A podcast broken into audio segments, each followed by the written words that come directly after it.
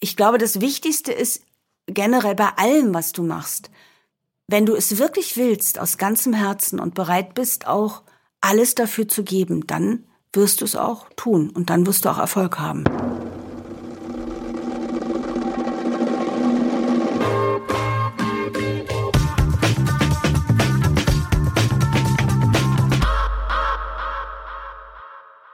Eine Sache, die ist mir super wichtig und die ist dir auch super wichtig. Das ist deine Arbeit für den Nachwuchs. Du machst mit Christian Rode und Carmen Molina mhm. zusammen auch in der Sprecherschule. Mhm. Und ich sag mal, wir als Menschen, die mit unglaublich vielen Sprechern arbeiten und auch tatsächlich wirklich unglaublich viele Bewerbungen bekommen. Und ihr habt, glaube ich, eine der renommiertesten, wenn nicht die renommierteste Schule für, für Sprechen gebaut. Erzähl doch mal was dazu. Ja, naja, ich, also ich bin ja erst seit, ich glaube, seit fünf oder sieben Jahren oder fünf Jahren dabei die Schule okay. gibt's jetzt seit gut zehn Jahren. Das hat Carmen Molinar aufgebaut damals, äh, wo noch jeder dachte, ach Mann, was soll das denn? Ähm, also wir als Synchronsprecher, ähm, wer will denn da jetzt irgendwie noch äh, Sprecher äh, ranziehen? Ist das denn überhaupt ähm, nötig? Und äh, wir haben ja auch nach der Kirchpleite eine ziemliche Durststrecke äh, durchgemacht. Aber ähm, bei Carmen Molinar geht es vor allen Dingen überhaupt um Sprechen im Allgemeinen. Äh, natürlich kommen da auch Leute, die sagen, ach, man hat mir immer gesagt, ich habe eine gute Stimme, ich würde die gerne mal ausprobieren. Und sie kriegen die Möglichkeit, in äh, äh, fünf Tagesseminaren äh, in die unterschiedlichen ähm, Bereiche äh, dieser, ähm, dieser Kunst äh, Einblick zu kriegen. Das heißt, sie äh, machen ähm, Hörbuch, sie machen Werbung, sie machen ähm, Off-Kommentar, sie machen Hörspiel, unter anderem mit Christian Rode. Ähm, und sie machen Synchronisation äh, mit mir unterschiedlich, also Trickfilm, Realfilm. Äh, und sie kriegen aber noch viel mehr, also auch wie, wie vermarkte ich mich selbst und alles Mögliche kriegen sie an die Hand, so dass sie nach diesen Tagen wirklich wissen, ist das was für mich oder ist es nichts? Ähm, welcher Bereich äh, des Sprechens interessiert mich? Welcher Bereich ist für mich wirklich realistisch auch äh, umsetzbar? Äh, weil es ist, ist zum Beispiel auch was ganz anderes, ob du jetzt ein toller Radiomoderator bist oder ein toller Off-Kommentarsprecher. Das heißt noch lange nicht, dass du deswegen synchronisieren kannst. Da gibt es die Möglichkeit eben bei International Voice der äh, Christian Rode Sprecherschule in den Seminaren ähm, sich auszuprobieren und genau das zu entdecken. Also es kommen auch immer mal wieder Leute, die die sagen irgendwie ja und ich will das unbedingt machen und dann nachdem sie es probiert haben zugeben müssen, nee, so habe ich mir das gar nicht vorgestellt. Ich bin völlig überfordert und das geht überhaupt nicht. Und, und das geht in beide Richtungen. Ne? Also wir erleben das in beide Richtungen. Sehr wo, zum Beispiel, dass ein, ein, ein, ein, ein jemand, der ein ganz toller Synchronsprecher ist, wenn der ein 20-minütiges E-Learning durchrocken muss, das ist hm. schwierig bis nicht machbar. Und auf der anderen Seite hast du Leute, die eher so einen Radio-Background haben, die unglaublich gut in Fließtext sind, aber überhaupt keine Kontrolle haben. Das sind, ne? Ja. Und das ist, wir haben das mal ein bisschen untersucht und eigentlich für uns so gemerkt, das sind so zwei verschiedene Arten. Ein Synchronsprecher, der, der spielt das, der lernt einen Take oder eine Phrase auswendig, erlebt die mit und gibt die wieder,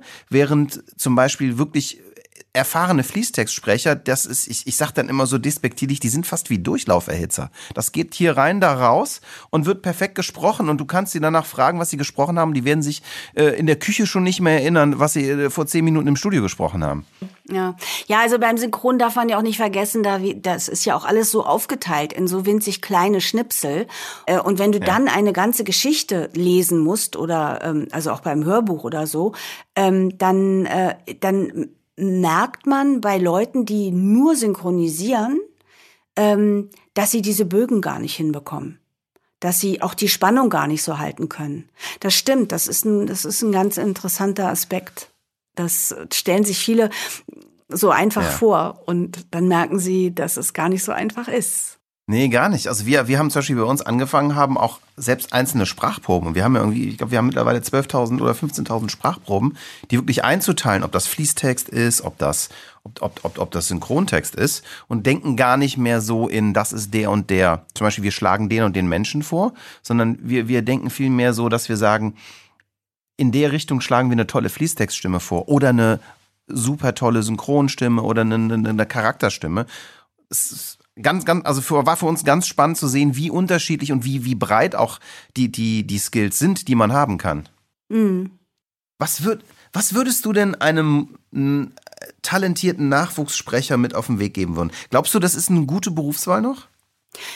Also, sagen wir mal, jetzt, wenn ich vom Synchronbereich reden kann, äh, wenn man da rein will, und das ist wirklich erst so seit zwei, drei Jahren, ähm, dann ist es jetzt die richtige Zeit. Okay. Ähm, weil so viel, wie, wie es im, wie im Moment produziert wird, braucht man immer noch viel mehr Stimmen, als oft da sind oder als verfügbar sind, weil viele ähm, eben wirklich Tag und Nacht sprechen und äh, schwer zu kriegen sind und äh, da kann man, da hat man wirklich eine Chance reinzukommen. Und wenn man da wenn man Talent hat und wenn man das, äh, wenn man das gut drauf hat, dann ist jetzt die Chance. Das hätte ich vor fünf Jahren nicht so gesagt. Da hätte ich gesagt, ah, schwierig. Da muss man schon wirklich Ausnahmetalent sein, muss sehr jung sein. Das würde ich auch heutzutage immer noch sagen. Ähm, je jünger, desto besser.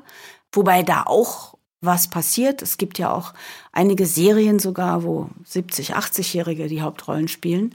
Ähm, aber so generell würde ich sagen, jung, talentiert, flexibel ähm, und möglichst in Berlin lebend, also wer synchronisieren möchte, weil hier sind die meisten Firmen, inzwischen sind auch die Münchner und Hamburger Firmen äh, hier und nehmen hier auf in, in Studios und äh, ähm, wenn man dann bereit ist, auch sein gesamtes Leben danach zu richten, das ist auch so was, was sich viele gar nicht so vorstellen. Die denken, ach ja, ist ja toll, da spreche ich da mal ein bisschen und dann mache ich dies und jenes.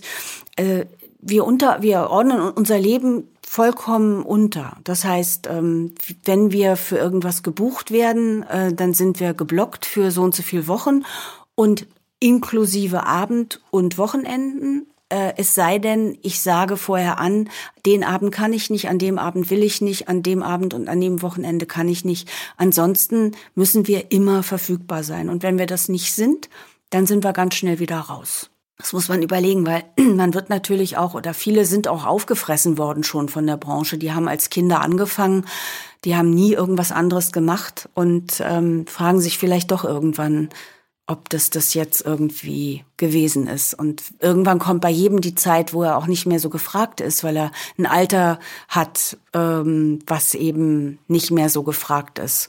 Und ähm, es wird oft eben nach Jahrgang besetzt und nicht nach dem Stimmalter und, und, und. Also äh, ich glaube, das Wichtigste ist generell bei allem, was du machst, wenn du es wirklich willst, aus ganzem Herzen und bereit bist, auch alles dafür zu geben, dann wirst du es auch tun und dann wirst du auch Erfolg haben.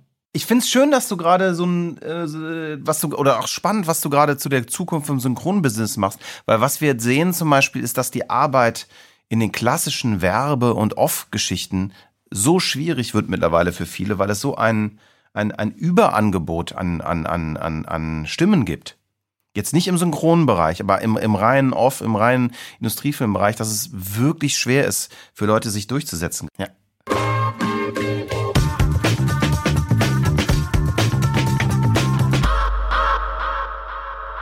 Zeit für eine kleine Unterbrechung. Unser heutiger Podcast-Partner sind wir selber. Wir suchen nämlich neue Kollegen. Und wenn du Account Manager bist, Programmierer, Projektmanager und am besten vielleicht Erfahrung im Bereich FMCG, Werbeagenturen, Filmproduktion oder Radio hast, dann freuen wir uns auf deine Bewerbung. Gehe auf alexjacobi.ai slash jobs und schau dir unsere offenen Stellen an. Wir würden uns freuen, von dir zu hören.